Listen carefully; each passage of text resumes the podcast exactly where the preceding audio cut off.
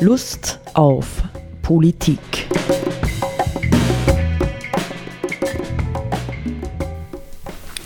Liebe Hörerinnen und Hörer des Freien Radios Freistadt, Sepp Kiesenhofer und Roland Steidl begrüßen Sie wieder zu einer Sendung Lust auf Politik. Jetzt stock ich schon, Sepp muss ich jetzt sagen, begrüßen Sie zu unserer letzten Sendung Lust auf Politik. So muss ich jetzt ja sagen. Ja, ne? Abschließend. Abschließend, zum Abschließenden. Wer weiß, vielleicht nehmen wir es ja in zehn Jahren wieder auf, wenn wir wieder Lust auf Politik haben. Nicht? Und wir haben gesagt, wir wollen noch in, in dieser letzten äh, Sendung ein bisschen Rückschau halten, ja, ein bisschen reflektieren. Ähm, was haben wir denn getan? Was haben wir in diesen, mittlerweile sind es fast fünf Jahre, nicht im Mai werden es fünf Jahre. Wir haben im Mai 2017 unsere erste Sendung gemacht und dann mh, hm, doch über diese Jahre hinweg, du hast jetzt gerade gesagt, das ist die 224. Sendung, unsere letzte nicht. Das ist schon ganz schön viel und wir waren fleißig und haben das weitgehend regelmäßig gemacht. An ein paar Stellen haben wir mal Sendungen wiederholt im Sommer oder so nicht und jetzt zum Schluss. Aber im Wesentlichen waren wir eigentlich sehr fleißig und verlässlich. Unbedingt. Unbedingt. Du hast gesagt, ich soll noch kurz äh, vielleicht zu Beginn sagen, ähm, weil ich hatte ja die Idee ursprünglich, nicht nachdem ja. ich mit äh, Josef Schicho ja viele Jahre ähm, die 30-minütige Sendung auch ähm, 30 Minuten Philosophie gemacht habe und Josef Schicho dann auf, aus Altersgründen ausschied, habe gedacht, na, wäre wär doch schön. Ähm, weiter Sendung zu machen, um irgendwie äh, auch wichtige Themen im Gespräch zu halten oder ins Gespräch zu bringen. Und habe dann gedacht, Politik wäre doch auch mal interessant, ja, das politische Feld nicht im engeren Sinn die Philosophie oder auch nicht im weiteren Sinn die Philosophie, sondern äh, das politische Feld im engeren und weiteren Sinne zu beackern. Und dann ist mir eingefallen, ich kenne ja einen äh, guten Freund seit Jahren, der sich sehr für politische Themen interessiert. Und das bist du gewesen, nicht? Und bist es noch immer, der wir uns wir beide uns dafür interessieren. Ähm, und habe dich angesprochen und du hast gesagt, ja, machen wir. Nicht? Und dann hat sich so ergeben, dass du auch gleichzeitig die Technik ähm, mit übernimmst. Ja, Gott sei Dank, weil ich bin dazu unfähig. Dafür habe ich ab und zu gekocht. das, das war der Deal. Und so, und jetzt sind wir nach 224 hm, Sendungen so weit, dass wir gesagt haben, na, äh, wir stoppen das jetzt mal und überlegen uns, vielleicht machen wir was anderes. Aber die Frage ist, was haben wir eigentlich erlebt, nicht in diesen 224 Sendungen. Mai 2017 hat das begonnen. Mhm. Ja. Das Kurzzeitgedächtnis. Etwas löchrig. Ja, du, du, sagst ja schon ganz recht, Kurzzeitgedächtnis. ja. nicht?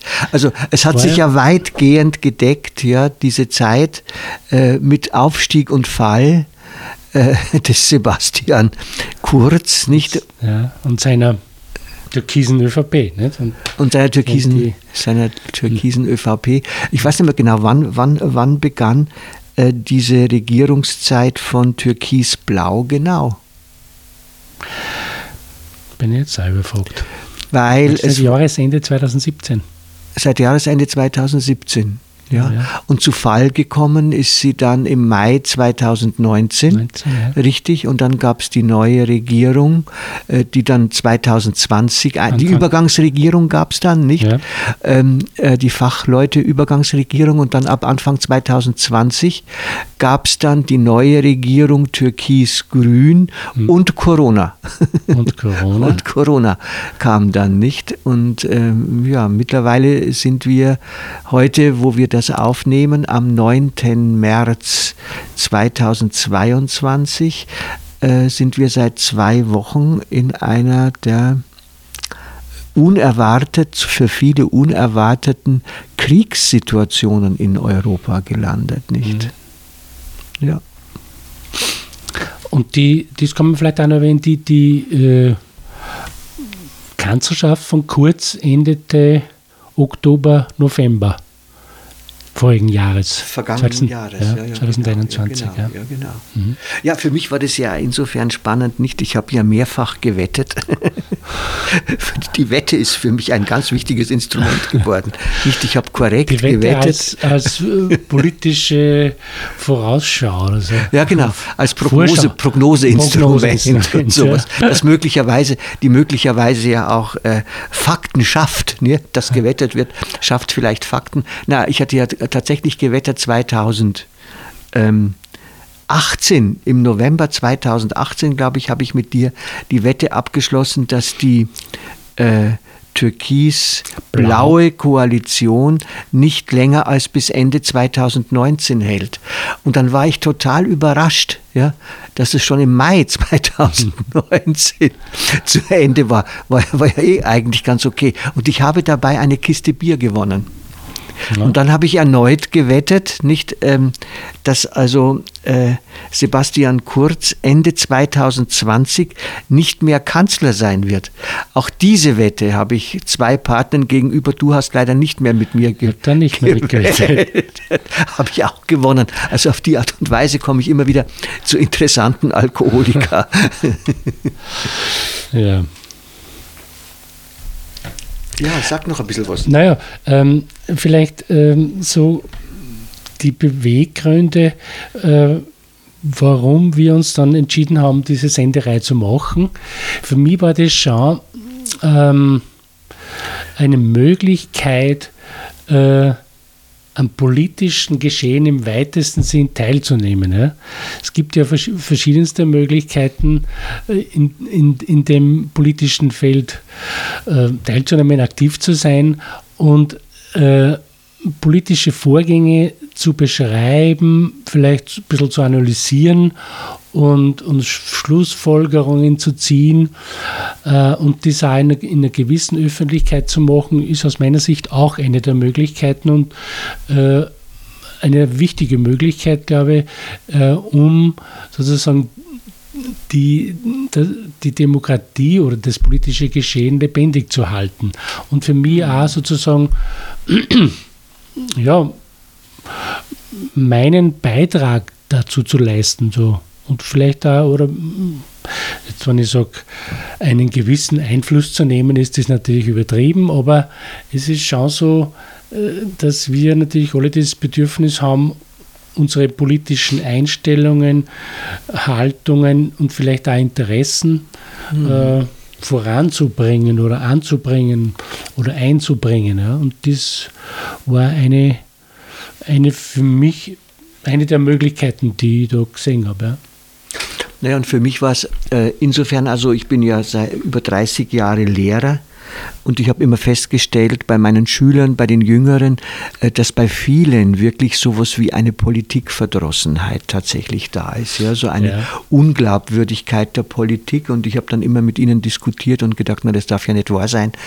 Äh, nicht irgendwie, wir leben in einer Demokratie und Demokratie legt, lebt von gediegener Information und Beteiligung ja, mhm. und Teilnahme. Und da habe ich gedacht, das äh, möchte ich schon äh, in irgendeiner Form mit äh, ähm, der Möglichkeit eines Mediums äh, auch ähm, ähm, unterstützen, ja, so. Ja, mhm. und äh, dem galt sozusagen meine Ursprungsmotivation. Mhm. Nicht, dass dann, wie ich gerade schon angedeutet habe, äh, in dieser Zeit von Sebastian Kurz und seinen Leuten, das ist ja sehr, sehr unterschiedlich wahrgenommen worden. Nicht ähm, ich war von vornherein sehr skeptisch, dass diese äh, Konstruktion, die er da geschaffen hat, dieses Politikverständnis, das da heraus ähm, ja, gequollen ist, dass das irgendeine Zukunft haben könnte. Das war mir von vornherein verdächtig, nicht? Und insofern war es dann tatsächlich, ich sag mal überspitzt, ähm, Sendungen machen zu können über Kurz und Kickel und ähm, ihre Positionen, war fast ein Stück ähm, Überlebenstraining, ja, mhm. dann, ja, mhm. dass man dazu reflektieren konnte und das auch mitteilen konnte. Und immerhin haben wir ähm, ja von einigen Freunden dann auch immer wieder positive Bestätigung bekommen, nicht die gesagt haben, ja, das ist schon super, was ihr da so sagt und mhm. so, ja. Ja, das war ja in, in, diesen, in diesen Zeiten sehr sichtbar.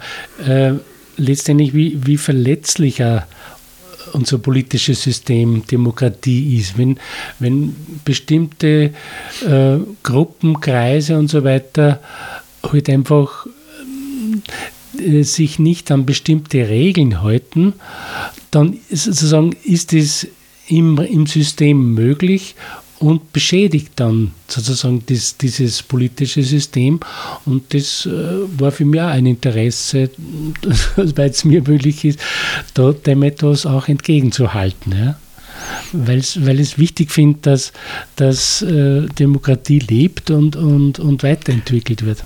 Ja, und sei es auch, dass sie lebt, nicht nur unbedingt in der ähm, äh, Arbeit für Parteien und mit Parteien, sondern ich glaube, dass in Zeiten wie diesen auch die Zivilgesellschaft ganz eine wichtige Funktion hat, nicht? Die sich engagiert in der Frage der Migration oder in der Frage von, wenn man denkt an die ähm, ähm, an diesen Tunnel, Lobau-Tunnel nicht oder sowas. Mhm. Das ist ja ganz, ganz wichtig, dass solche Dinge äh, passieren und dass Menschen ermutigt werden, sich an der Stelle auch zu, zu engagieren immer wieder. Ja. ja. ja. Äh, wir haben natürlich nicht nur die Innenpolitik bearbeitet und ja. beackert, sondern letztendlich haben wir ja sehr tiefgreifende Themen auch bearbeitet und im Grunde weltweite Themen.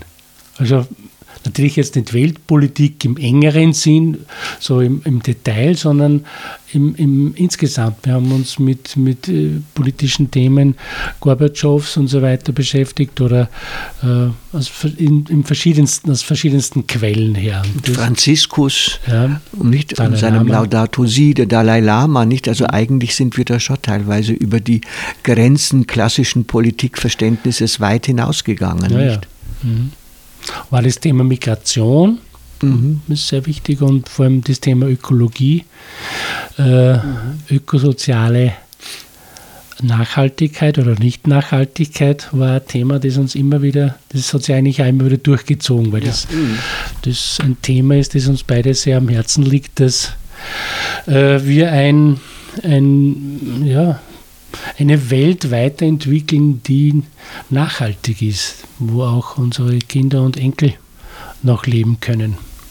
Ja, es ging so ein bisschen auch um die Frage von Visionen, nicht ja. irgendwie. Ja? Also gibt es über diesen, ich sage mal, knallharten Profitmaterial, Profit- und Konsummaterialismus hinaus nicht doch irgendwie Ideen, Visionen, Konzepte, ja, die tatsächlich ein lebenswertes Leben nicht nur für uns Menschen, sondern auch für Natur, für Tiere, Pflanzen äh, auf Dauer äh, ermöglicht, statt dass immer mehr Ressourcen ausgebeutet und zerstört werden. Nicht? Ja, ja das war schon auch ein, ein, ein immer wiederkehrendes Anliegen, ne, kann man mhm. sagen. Mhm.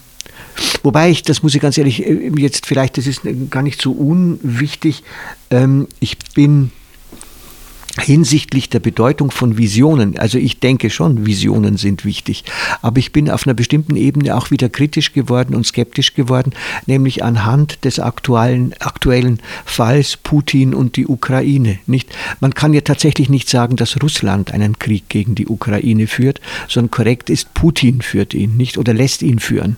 Nicht? Und ähm, er lässt ihn führen aufgrund von Visionen, ja, eigentlich rückwärtsgewandter Visionen, nicht ähm, die Größe äh, des alten russischen Zarenreichs äh, wieder zu gewinnen, nicht und selbst die Rolle des Zaren darin zu übernehmen. Das hört man äh, sozusagen immer wieder von Leuten, die ihn kommentieren, die ihn kennen, dass das eigentlich sein Bild ist, nicht? Und man muss sich immer fragen, ähm, welche Folgen haben Visionen? In dem Fall ähm, hat eine Vision ganz gewaltsame Folgen für Völker, nicht für äh, bisher halbwegs souveräne Staaten. Und das ist natürlich dann tatsächlich problematisch, nicht? Also sind Visionen, die wir kreieren, sind sie lebensförderlich, ähm, sind sie, ähm, äh, ja, sind sie mit Freiheit verbunden oder sind es eben dann letztendlich totalitäre Visionen? Mhm. Und vor allem ja, man muss sich natürlich die Visionen anschauen, eben so in, in diesem Sinn und äh, also solange sie nur Visionen bleiben, sind es halt Visionen. Nicht? Und das Problem entsteht dann, wenn eine Vision wirkmächtig wird und, und in die Realität gesetzt wird. Nicht? Dann mhm. kommt halt zum Vorschein, ist sie lebensförderlich oder eben ist sie tödlich. oder ja, genau. zerstörerisch. Ne? Oder wenn jemand eben auf Teufel komm raus die Macht anwendet, nicht eine Vision, die er hat, umzusetzen. Ja, nicht so ja. scheint es ja in dem Falle zu sein.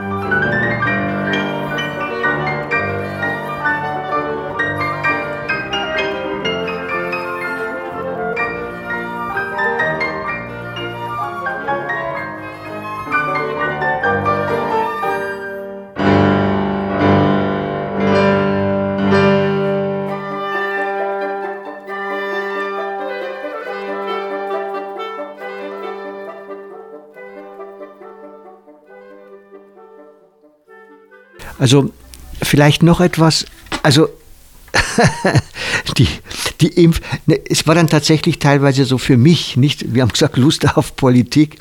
Äh, wir haben uns dann manchmal ja bei Sendungsbeginn gefragt, haben wir eigentlich jetzt Lust auf das? Und es gab schon Phasen und Zeiten, wo die Lust in den Hintergrund gerückt ist, ja. Also nicht, dass man gesagt hat, wir haben uns jetzt zwingen müssen, aber wo man sich gefragt hat, ist das jetzt eigentlich noch etwas, worüber wir berichten, was wirklich motivierend ist. Nicht zum Beispiel, das war schon teilweise in der, in der Diskussion oder in manchen Diskussionen um die Corona-Pandemie ähm, war das schon ein bisschen zwiespältig, nicht? Also was passiert da jetzt eigentlich? Und ähm, ich denke mir so im Nachhinein, ich habe in den letzten Tagen nachgedacht, was könnten wir in dieser Abschlusssendung thematisieren oder was kann ich noch sagen? Also mein, mein, meine Conclusio ist, wenn ich diese Impfgeschichte anschaue, wenn ich die Corona-Geschichte anschaue, dann habe ich mich wirklich gefragt, ob das gut ist für Österreich, für das im Grunde kleine Österreich, ein, ein, ein föderaler Staat zu sein. Ja? Mhm. Also muss es neun neun Landeshauptleute geben, wo jeder irgendwie wieder von Lobbyisten angegangen wird, ja, und sonstige Dinge mit unterschiedlichen Perspektiven. Nicht, wenn ihr überlegt, Bayern ist genauso groß und hat noch ein paar mehr Einwohner, die kommen auch mit einem Ministerpräsidenten aus, ja, kommen auch mit einem, ja, äh, ja, und einem Parlament. Wieso brauchen wir neun? Mhm. Ja? Das macht ja Entscheidungen, äh, wo es auch auf Tempo ankommt, wo es auf Konsequenz ankommt, erschwert das aus meiner Sicht unnötig. Also ich würde die föderale Struktur Österreichs nach, gerade nach Corona, würde ich in Frage stellen. Mhm. Ja, in vielen Bereichen ist es tatsächlich eine Schwierigkeit, ne? gerade im Gesundheitsbereich, ne? ja. es diese Kompetenzungleichheiten da oder Streitigkeiten gibt zwischen Bund, Gesundheitsministerium und, und den Ländern. Aber ich meine, jetzt ist immer die Frage aus meiner Sicht, äh, inwiefern oder inwieweit funktioniert das föderale System subsidiär. Das heißt, dass man bestimmte Dinge, die man jetzt auf einer niedrigeren Ebene äh, entscheiden oder bearbeiten kann, wird dort gemacht und, und, und, andere Dinge werden halt dann zentral in der Bundesregierung oder so im Parlament gemacht und so weiter. Das ist immer die Frage. Aber im, im Gesundheitsbereich ist natürlich bekanntermaßen eine eine Schwierigkeit, die viele sehr schwert, glaube ich, es einfach mhm. da dann Streitigkeiten gibt und, und Grauzonen der Kompetenzen, Widersprüche und so weiter. Ja, ja. ja vielleicht müsste man zumindest äh, darüber nachdenken, welche Kompetenzen man als Länderkompetenz äh, definiert und welche ja wirklich über, über äh, die Bundesregierung geführt werden müssen. Nicht? Also ich habe gerade die, die Geschichte mit der Impfpflicht jetzt in den letzten Monaten, wir haben da gar nicht so viel drüber gemacht. Mhm. Ich habe die im Grunde als, als äh, katastrophal chaotisch erlebt. Ja. ja, da war ja das Skurrile daran, dass die Impfpflicht ursprünglich quasi äh, von den Landeshauptleuten dem Minister aufs Auge gedrückt wurde um das salopp zu sagen. Und dann, dann haben sie Rückzieher gemacht. Und dann haben sie gesagt, nein, das wollen wir nicht. Jetzt ist, heute ist es ausgesetzt ja, ja, ja. worden. Ne? Ja, so viel zur föderalen Struktur, ja. im Grunde genommen.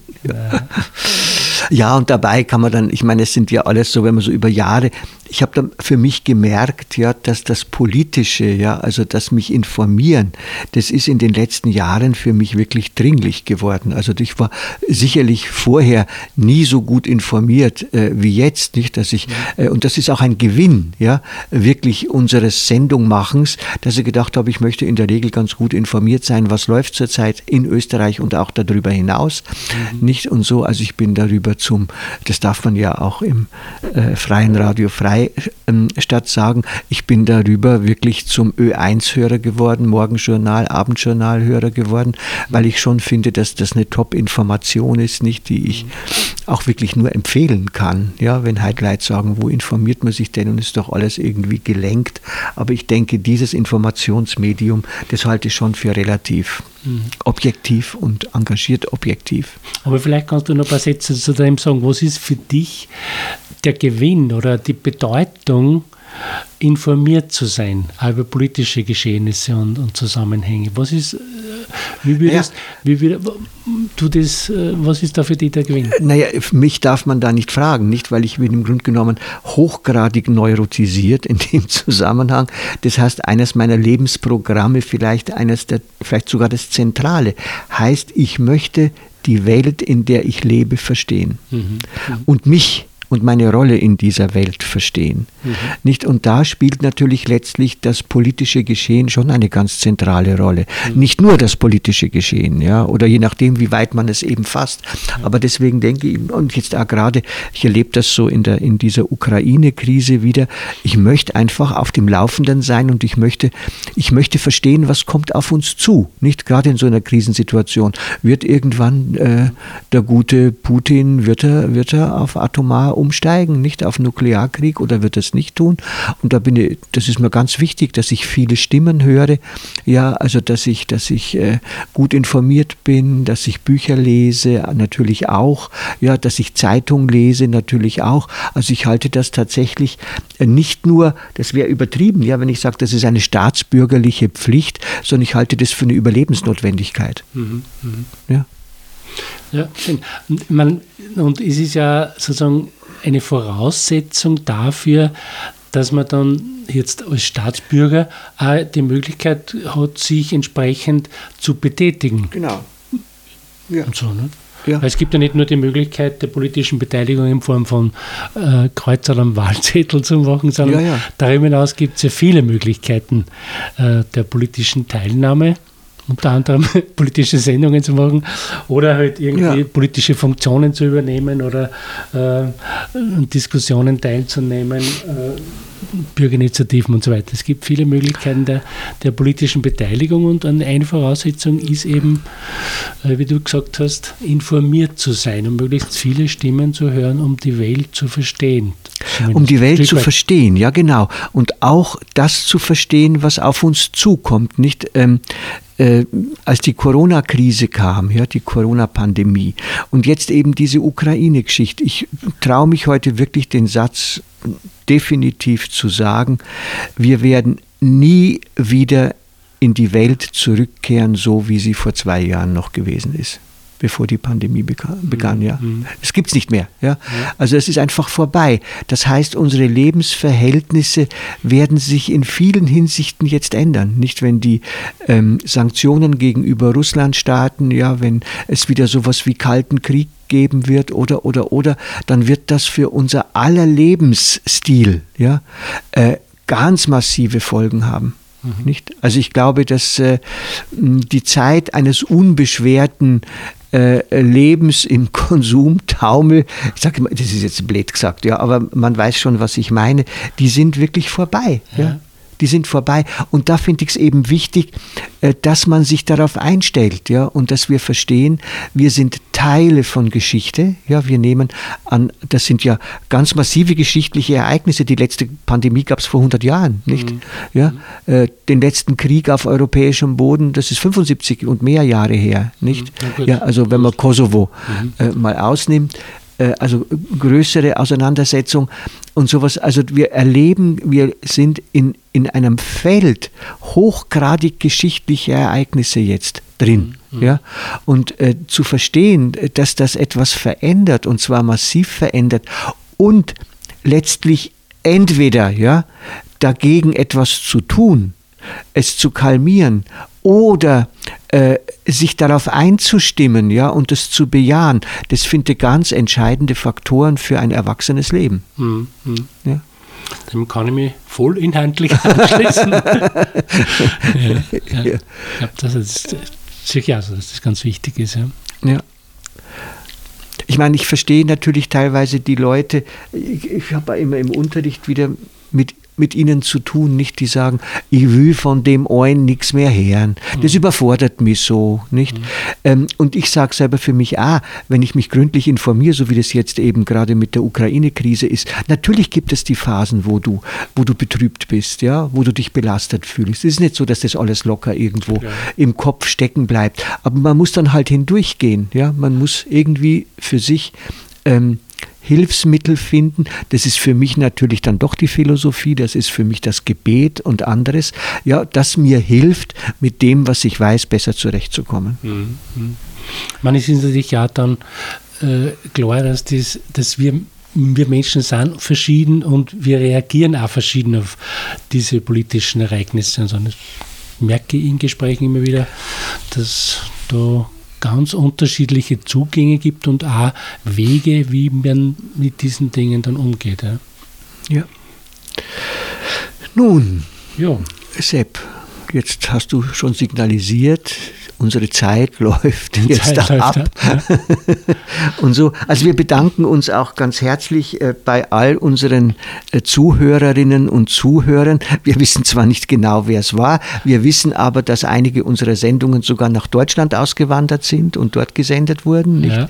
Das wissen wir. Wer weiß, wo noch hin und äh, wünschen alles, alles Gute für die Zukunft und ähm, durchaus auch in dem Bewusstsein, äh, Demokratie ist ein Feld, in dem man die Welt gestalten kann. Genau, weil wir als Bevölkerung, als Staatsbürgerinnen und Bürger der Souverän sind. Ja. Und, und, das ist etwas, was ganz wichtig ist und ja. weiterentwickelt werden muss. Ja. Ja. Also in diesem Sinne, auf Wiedersehen, auf Wiederhören. Vielleicht machen wir ja eine andere Sendung und genau. wir hören uns dann wieder. Okay. Genau. Also auf Wiederhören. Auf Wiederhören.